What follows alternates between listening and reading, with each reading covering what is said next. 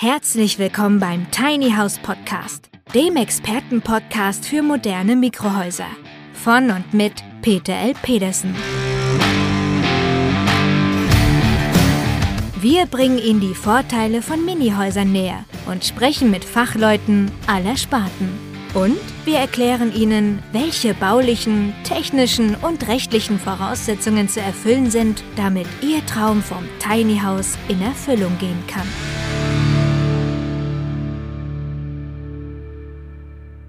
Das ist eben die dritte Möglichkeit, von der wir gerade gesprochen haben. Der Arbeitgeber kauft und bietet seinen Mitarbeitern wiederum einen Mietkauf an. Ja, damit kommt ein Normalsterblicher heutzutage noch zu einem Eigenheim. Wenn auch klein, aber er kann es überall hin mitnehmen und seinem Leben dementsprechend anpassen. Moin, moin, verehrte Tiny House Enthusiasten. Wir haben eine neue Folge wieder online und dieses Mal habe ich einen spannenden Gesprächspartner, nämlich einen Bayern dabei. Das passt ja immer, wenn wir so Norddeutsche mit Süddeutschen zusammenbringen. Das ist dann besonders sympathisch und angenehm. Und wir haben heute den Daniel Greil am Mikro. Und äh, Daniel Greil ist Personalberater und ich möchte ihn erstmal begrüßen. Hallo, Herr Greil, seien Sie gegrüßt. Hallo Herr Petersen, moin moin sagt man im Süden nicht, deswegen ein höfliches Servus aus dem Süden von mir. ja, und als kleiner Hinweis, moin moin sagt man in Deutschland äh, nur dann, wenn man geschwätzig ist. Die Norddeutschen sagen moin. So, ja, aber das so nebenbei. So, Haben Sie mich schon. Ja, ja, aber ich habe dann drei, drei, vier Jahre in Fürstenfeldbruck Offizierschule erlebt, deswegen durfte ich natürlich die bayerischen Gefilde auch sehr gut erleben. Insofern habe ich auch eine Affinität nach Bayern. Aber wir wollen ja nicht so viel über mich erzählen, sondern über Sie. Tun Sie mir einen Gefallen, erzählen Sie mal ein bisschen über sich. Wer sind Sie? Was machen Sie? Wir kennen uns ja schon ein paar Jahre, aber die äh, Hörer ja noch nicht. Ja, sehr gerne. Dann versuche ich jetzt erstmal meinen bayerischen Dialekt zurückzuhalten. Sehr ähm, schön. Meistens gelingt mir das. Ja, äh, mein Name ist Daniel Greil. Ich bin Gründer und Inhaber der Seven Leads Personalberatung und wir helfen seit zehn Jahren Unternehmen im Pflegesektor bei den Themen Mitarbeitergewinnung, der eigenen Positionierung und natürlich auch der Mitarbeiterbindung. Und seit den letzten zwei Jahren hat wahrscheinlich jeder mitbekommen, wie stark hier der Fachkräftemangel in dem Sektor tatsächlich ist und ja, der Herausforderung stellen wir uns täglich. Äh, kurz und bündig. Ich glaube, wir haben dann ein sehr aktuelles Thema, denn das Thema Pflege, wobei Pflege heißt ja nicht nur Pflegeheime, sondern auch Krankenhäuser, ist natürlich ein alltägliches Problem. Und wir wollen uns über Tiny Houses in Verbindung mit der Pflege unterhalten. Und äh, da haben wir schon ein paar Vorgespräche geführt. Und zwar in Richtung Betriebe und in Richtung Personal. Wie sehen Sie die grundsätzlichen Probleme, Arbeitgeber mit Arbeitnehmern gerade im bayerischen Bereich zusammenzuführen? Ja, da sprechen Sie ein, ein wichtiges Thema an, Herr Petersen. Es ist so, dass wir ähm, sehr viele Gespräche führen mit Führungskräften in den Kliniken, speziell hier im bayerischen Raum. Und dann versuchen halt immer ganz speziell daraufhin Lösungen ähm, anzubieten. Und ja, da kommen wir jetzt auch gleich zu unserem gemeinsamen Thema. Neben dem Fachkräftemangel haben wir natürlich in vielen strukturstarken Regionen eine zweite große Herausforderung und das ist das Thema Wohnraum. Also wir versuchen Fachkräfte aus vielen Regionen für unsere Arbeitgeber zu begeistern. Wenn jedoch kein bezahlbarer Wohnraum zur Verfügung steht, ist die Mühe für alle Beteiligten oft äh, tatsächlich dann umsonst gewesen. Jetzt mal ganz konkret gefragt, äh, wenn Sie jetzt im Großraum Bayern als preislicher Hochbereich, wenn Sie dort also eine Wohnung mieten wollen, wie liegt die so im Preis denn bei Ihnen vor Ort? Ja, das ist tatsächlich komplett unterschiedlich. Wenn man jetzt im Münchner Speckgürtel unterwegs ist, da, naja, da kann man schon mal äh, mit 16, 17 äh, Euro pro Quadratmeter wegkommen, aber auch hoch bis äh, 24, 25 Euro pro Quadratmeter. Ähm, es kommt wirklich darauf an, in äh, welcher Mikrolage sich das befindet. Wir haben natürlich auch viele Partnerkliniken, die eher in ländlicher Region sind. Ob das jetzt äh, Region Rosenheim, Passau oder Richtung Garmisch-Partenkirchen geht. Dort ist es natürlich etwas günstiger zu leben, aber für viele die aus anderen Bundesländern kommen, immer noch, äh, wenn sie die Mietpreise hören, ja, erschrecken die dann tatsächlich doch immer noch. Ne? Lass uns das mal hochrechnen. Also Sie sprachen jetzt von 15, 16 Euro bis 24 Euro. Nehmen wir mal einen Schnitt von 20 Euro. Das heißt, wenn ich also eine 50 Quadratmeter Wohnung mieten will, dann liege ich bereits bei der Kaltmiete bei 1000 Euro.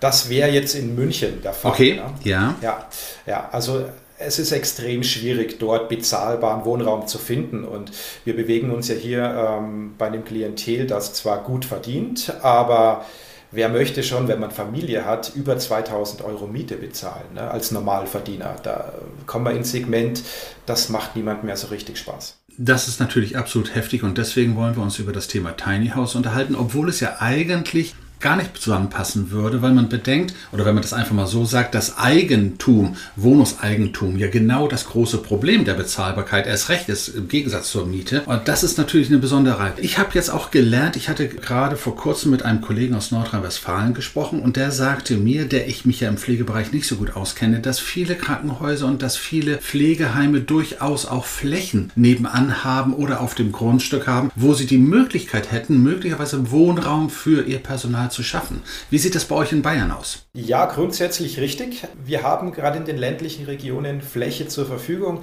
Viele Arbeitgeber in diesem Segment haben ihre Einrichtungen auch so positioniert, dass ringsherum in der Theorie Fläche zur Verfügung stünde. Und das war ja auch ein großer Punkt, warum ich mich vor ein paar Jahren schon äh, mit diesem Thema befasst habe. Ja, ja, das ist die Besonderheit. Jetzt, jetzt, versuchen wir gerade den Berliner Pflegefachmann Richtung Bayern zu lotsen. Der wacht aus seiner Ohnmacht auf, weil er seine, die, die Mietpreise dort bekommen hat. Wie sieht das denn im Verhältnis also zum, zum Gehalt aus? Ihr habt wahrscheinlich auch eine höhere Gehaltsstruktur oder gleicht sich das nicht so sehr aus? Ja, in den letzten Jahren konnte man tatsächlich beobachten, dass die Gehaltsstruktur hier etwas höher ist. Ob es am Ende die höheren Mietpreise ausgleicht, ist fraglich. Aber die, die Schere ist auch relativ groß. Na, man kann es nicht pauschalisieren. Äh, Arbeitgeber im Tarifvertrag im öffentlichen Dienst sind relativ gleich und viele Kliniken sind nun mal auch im öffentlichen Dienst, also im Tarifvertrag drin. Das bedeutet, man bekommt hier zwar einen Zuschuss, gerade in München gibt es beispielsweise eine München-Zulage. Aber das ist nicht überall der Fall. Und an genau dieser Kombination kämpfen wir natürlich. Wir wollen natürlich für unsere Fachkräfte, dass unterm Strich auch was hängen bleibt. Also sprich, ich habe mein Nettoeinkommen und meine äh, Warmmiete, die ich jeden Monat bezahlen muss. Und die Differenz daraus ist die Lebensqualität, die ich am Ende habe. Ja. Jetzt sprechen wir nur noch, jetzt momentan nur über deutsche Fachkräfte. Ich weiß ja, dass Sie auch also international tätig sind. Wo sind denn da die Besonderheiten? Ich habe gehört, dass das, also ich habe ja auch Verbindung Richtung Österreich, äh, nicht, nur Österreich, sondern auch Richtung Griechenland und Richtung Spanien, dass man dort eigentlich das deutsche System äh, Wohnungsmiete gar nicht so kennt. Was sind da so Ihre Erfahrungswerte? Wir haben vor vielen Jahren schon Projekte in mehreren Ländern gemacht, äh, unter anderem in Portugal Kroatien, Spanien, gerade in den Balkanregionen. Und ja, wir sind in Deutschland da vielleicht in dieser Situation gefangen, dass wir es gar nicht anders kennen, äh, als zur Miete zu leben. Gerade in jungen Jahren, in anderen Ländern ist das oft so, dass uns ausländische Fachkräfte, die sich bei uns bewerben, wollen natürlich wissen, was verdienen sie und was zahlen sie Miete. Und wenn sie das hören, wie hoch die Mietpreise sind, dann vergeht es vielen schon, ne? weil, weil die es nicht gewohnt sind. Die haben zu Hause ganz oft Eigentum, Grundstücke, ähm, ja, die ihnen gehören. Und das Eigentum ist, äh, hat einen ganz anderen Stellenwert wie bei uns teilweise. Das ist natürlich heftig, also wenn die schon die Nase rümpfen, nur weil wir hier Wohnung zur Miete haben. Das heißt, Sie müssen also dann auch sehen, dass Sie denen ein Angebot machen, das denen also von Wohnraum her spannend ist, bevor die dann wieder weglaufen. Ja, ganz genau, ganz genau. Also das ist das Thema. Vielleicht erwähne ich hier mal ganz kurz ähm, dass das Projekt, das wir fahren seit längerer Zeit. Ähm, aufgrund dieser Herausforderung habe ich, äh, ich glaube, das war Mai 2021, das Programm Jobflat gegründet. Also wo wir hier ganz konkret Pflegefachkräften äh, helfen dabei, Wohnraum zu finden, bezahlbaren Wohnraum. Und die, unsere Aufgabe ist zum einen, Arbeitgeber zu recherchieren, die ihren Mitarbeitern Wohnraum anbieten.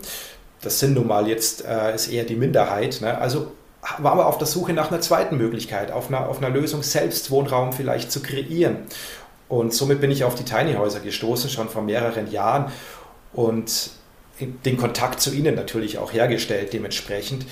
Wir haben hier meiner Meinung nach eine Situation, die für viele eine Lösung darstellen könnte. Stellen Sie sich vor, eine äh, Fachkraft aus, nehmen wir mal Spanien als Beispiel, kommt nach Deutschland und hat die Möglichkeit, sich ihr Eigenheim zu finanzieren, indem sie in einem Tiny House lebt, die monatliche Miete als ja, Mietkauf bei ihrem Arbeitgeber abbezahlt und na, so ein Tiny House steht nun mal auf Rädern und ihr Häuschen später auch wieder mit nach Hause nehmen kann. Viele haben ja große Grundstücke, wo man das dann dementsprechend wieder platzieren könnte. Da müssen wir jetzt richtig einhaken. Das heißt, äh, Sie haben die Idee oder die Möglichkeit zu sagen, ein Pflegeheim, das jetzt Personal sucht, stellt auf seinem Grundstück dann fünf oder zehn Häuser auf und kauft die, finanziert die, holt die Baugenehmigung und bietet sie ihrem Personal an zum Mietkauf.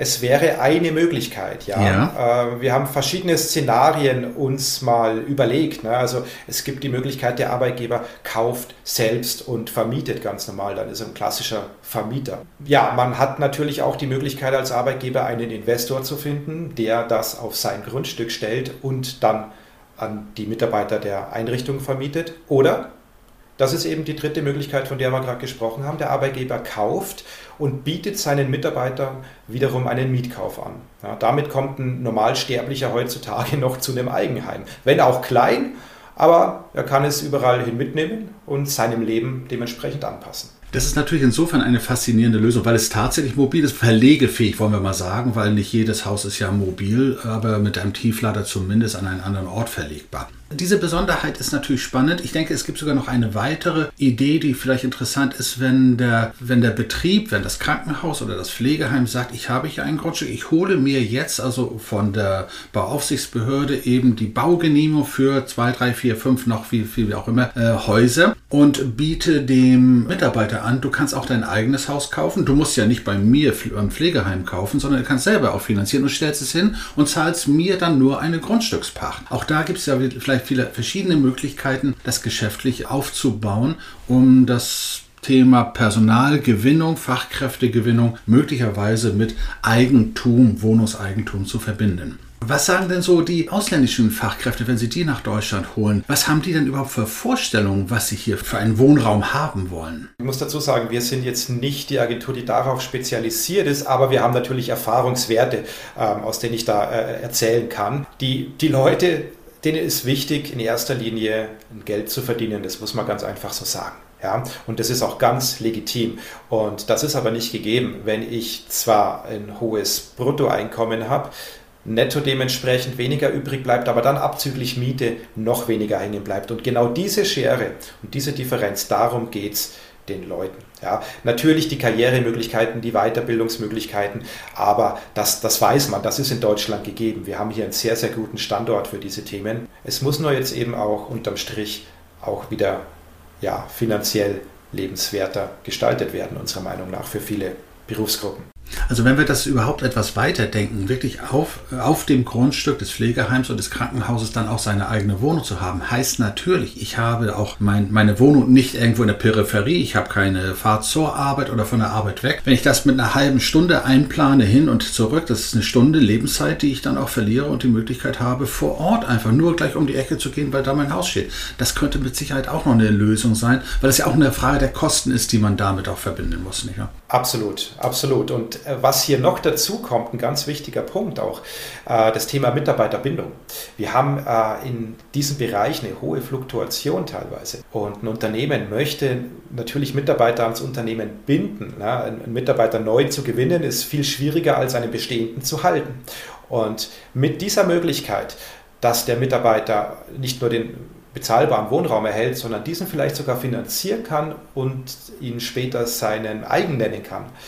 Das ist ein wunderbares Mitarbeiterbindungsinstrument, mit dem beide Seiten glücklich sind, meiner Meinung nach. Das stelle ich mir gerade richtig in der Praxis vor, dass man einen, einen Bindungsvertrag macht und sagt, wir machen jetzt einen Vertrag über 5, 6, 7, 8 Jahre als Beispiel und deine Miete wird also als Mietkauf angerechnet und wenn du dich also für die Zeit verpflichtet hast und das auch durchhältst, heißt das am Ende, du zahlst mir noch einen Restbetrag, das wird ja bei einem Haus von 80 oder 100.000 Euro nicht anders gehen, aber dass man dann fast schon mal einen gewissen heftigen Teil des Hauses abbezahlt hat. Das muss doch verdammt nochmal für Fachkräfte spannend spannend sein, Wohneigentum mit, zu, mit gemeinsam mit dem Unternehmen, mit, für das ich tätig bin, dann aufbauen zu können. Absolut, absolut. Nur an der Stelle ähm, ist es ganz wichtig, hier keine Knebelverträge zu machen, ne? weil aus der Vergangenheit kennt man das, dass dann immer wieder Unternehmen auf den Zug aufspringen, Mitarbeiter mit Knebelverträgen zu binden, na, damit sie möglichst lange bleiben.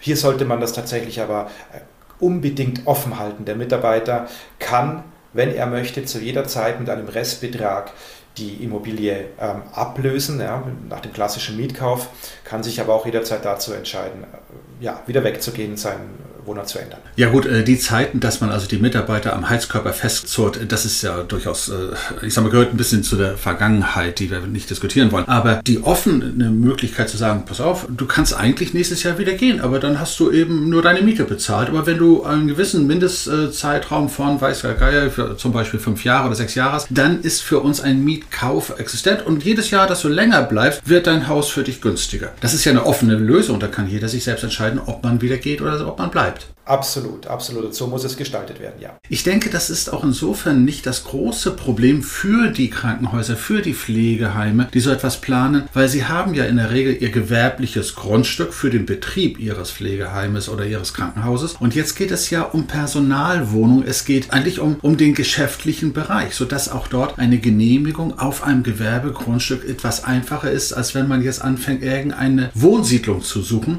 sondern es ist ja direkt verbunden mit dem Geschäft. Und das müsste eigentlich funktionieren. Ich würde von meiner Seite mal mit unseren Architekten sprechen und wenn Sie Lust haben, können wir auch mal sehen, ob wir das eine oder andere Pflegeheim oder das eine oder andere Krankenhaus etwas näher ansprechen und mit denen mal solche Projekte angehen. Haben Sie da schon äh, Gespräche geführt? Was sagen grundsätzlich so die Krankenhäuser, wenn Sie mit denen sprechen? Ja, wir haben in der Tat Gespräche geführt und sind überall auf sehr positives Feedback gestoßen. Also das Thema äh, ist sympathisch, nenne ich es mal, ne, sehr sympathisch. Und äh, demnach, in der Umsetzung ist es nicht ganz so einfach. Ja? Also wir haben vielleicht auch gerade in Bayern, äh, was, was dann die Baugenehmigung etc. angeht, ist vielleicht äh, malen die Mühlen dann etwas langsamer. Äh, ja, aber wir haben auch gesehen, dass wir ein Projekt bzw. ein Partner ein Projekt schon umsetzen konnte, hier im Süden von München, wo die ersten vier Tiny Häuser direkt auf dem Grundstück des, Klin des Klinikums stehen. Da geht es jetzt nur noch in den letzten Zügen darum, eine schöne Terrasse hinzubauen und die Atmosphäre zu schaffen. Und dann können da ab, ich denke, April die ersten äh, Fachkräfte einziehen. Und das ist eine, eine ganz, ganz tolle Sache. Das ist eine richtige Story. Ich denke, da sollten wir etwas näher drüber sprechen. Herr Greil, ich danke Ihnen erst einmal für das Gespräch. Ich denke mal, wir haben so das Wesentliche erstmal angesprochen. Wir sollten aber auch davon ausgehen, dass das das Erstgespräch ist und wir sollten vielleicht in ein paar Monaten noch ein weiteres Gespräch führen, um zu sehen, was ist daraus geworden, was haben wir da vielleicht für Erkenntnisse in der Praxis sammeln können. Und ihr habt nämlich in Bayern auch durchaus eine interessante bayerische Bauordnung, die einige Flexibilitäten zulässt, die in anderen Bundesländern nicht der Fall sind. Und ich denke, das könnten wir mal im Einzelgespräch mit dem einzelnen Krankenhaus oder mit dem einzelnen Pflegeheim mal näher ins Gespräch Gespräch bringen. Wir hatten allerdings auch noch einen letzten Punkt und den würde ich gerne auch noch ganz zum Schluss erwähnen, weil es geht ja nicht nur um Mitarbeiter. Wir können ja das Thema zum Beispiel auch für Pflege äh, mit, also für, für, pflegebedürftige Menschen anpacken. Was ist mit denen, die jetzt zum Beispiel sagen, ich habe ein Eigenheim und Mutti kann nicht mehr alleine, die möchte gerne zu uns kommen und wir kommen auf die Idee, ein mobiles Mini-Haus aufs Grundstück zu setzen, um dann später vielleicht mit dem Pflegeheim gemeinsam darüber zu sprechen. Jetzt geht zu Hause nicht mehr. Bitte äh, verlegen wir Mutti mal, aber mit ihrem eigenen Haus in Richtung Pflegeheim. Ich hatte gehört, dass ihr da auch schon so recht weit seid in Bayern, auch schon die ersten Projekte anpackt. Ja, das ist richtig. Ein Kunde von mir ist in dem Sektor bereits unterwegs und ja, ich denke deutschlandweit da auch als Pilotprojekt führend. Es, der Trend geht immer mehr dazu, dass ältere Menschen nicht zu oft noch den Wohnort verlegen müssen, wenn es dann mal darum geht, gepflegt werden zu müssen das Stichwort Seniorenquartiere. Ich bin da in diesem Bereich jetzt nicht der, der richtige Ansprechpartner, aber äh, ich denke, dass das für die Zukunft ein, ein sehr wichtiges Thema ist, dass ältere Menschen sich dann dementsprechend örtlich vielleicht noch einmal verändern müssen, aber in ihrem gewohnten Umfeld bleiben können. Ne? Wie gesagt, das Tiny House, das vorher eben vielleicht im Garten stand, äh, kann dann weiter transportiert werden zu der dementsprechenden Einrichtung, wo man weiterhin dann die Betreuung dazu bekommt. Also ich sehe schon, diese Nord-Süd-Achse Schleswig-Holstein-Bayern müssen wir unbedingt intensivieren und ich freue mich auf die nächsten Gespräche. Und ich denke, damit haben wir erstmal zumindest einen kleinen Ansatz, wo wir vielleicht unsere Hörer auch interessiert und motiviert haben, dass Tiny Houses auch in der Pflege, in der Zusammenarbeit zwischen Arbeitgeber und Arbeitnehmer spannend sein können. Habe ich irgendwas vergessen? Gibt es noch irgendwelche Punkte, die wir noch ansprechen sollten, Herr Kreil? Ja, Peterson, vielleicht abschließend noch eine Sache, die mir hier wichtig wäre.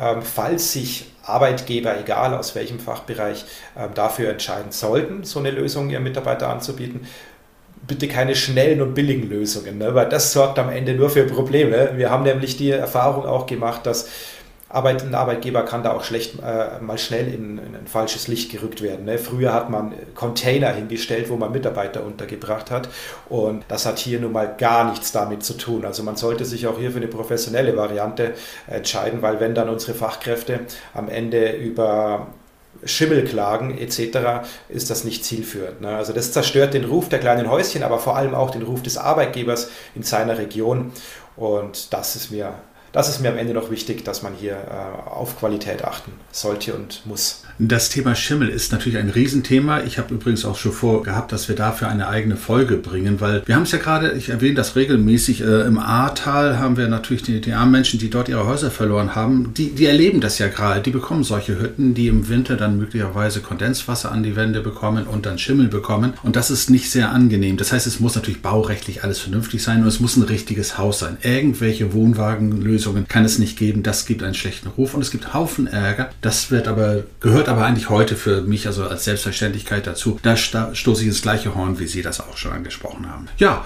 ich denke, wir sind soweit durch fürs Erste. Ich danke ganz herzlich, Herr Kreil, und wir hören uns ja in nächster Zeit sowieso mal wieder und ich denke, wir werden noch eine neue Folge dann umsetzen, wenn wir mal die ersten Praxisergebnisse haben. Ansonsten ja. vielen Dank und ich verabschiede mich dann bei Ihnen, Herr Greil, und auch bei unseren Hörern. Ich bringe das grundsätzlich immer zum Schluss. Verehrte Tiny House Enthusiasten, ihr merkt, es gibt so viele Möglichkeiten, über Tiny Houses zu sprechen. Und wenn ihr neue Ideen habt, meldet euch bei uns und wir sprechen das dann auch etwas näher an. Wir konkretisieren das. Also träumt weiter euren Tiny House Traum.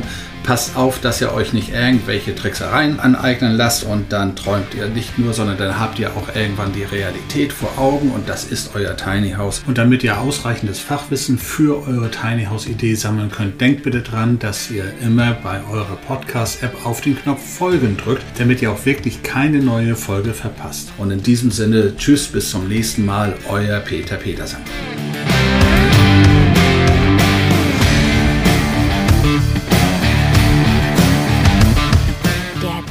House Podcast ist eine Produktion der Berufsakademie Mecklenburg-Vorpommern in Zusammenarbeit mit der Rolling Tiny House GmbH. Wenn Sie mehr zu den Tiny Houses wissen möchten oder in einem Mini-Haus einmal Probe wohnen wollen, dann schauen Sie doch einfach auf www.rolling-tiny-house.de.